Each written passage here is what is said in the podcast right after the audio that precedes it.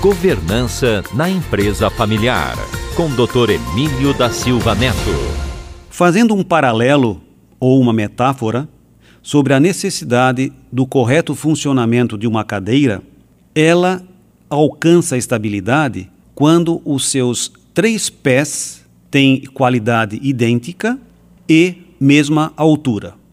Ou seja, uma cadeira só se sustenta no mínimo com três pés de igual qualidade e altura. Assim é uma empresa. Uma empresa familiar profissional com essas três áreas, operacional, comercial, administração e finanças, bem estruturada, ela irá não só sobreviver, mas ela vai se desenvolver e proporcionar resultados e orgulho para a família que a ela empresta o seu nome, aplica a sua predisposição, a sua ação, vontade e determinação para deixar um legado.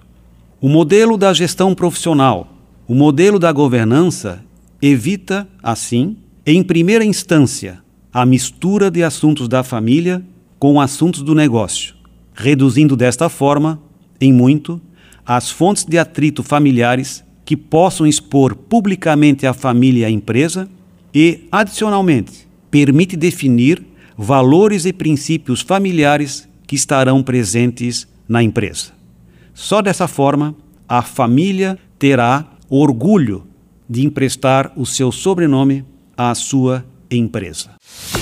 Governança na empresa familiar, com Dr. Emílio da Silva Neto.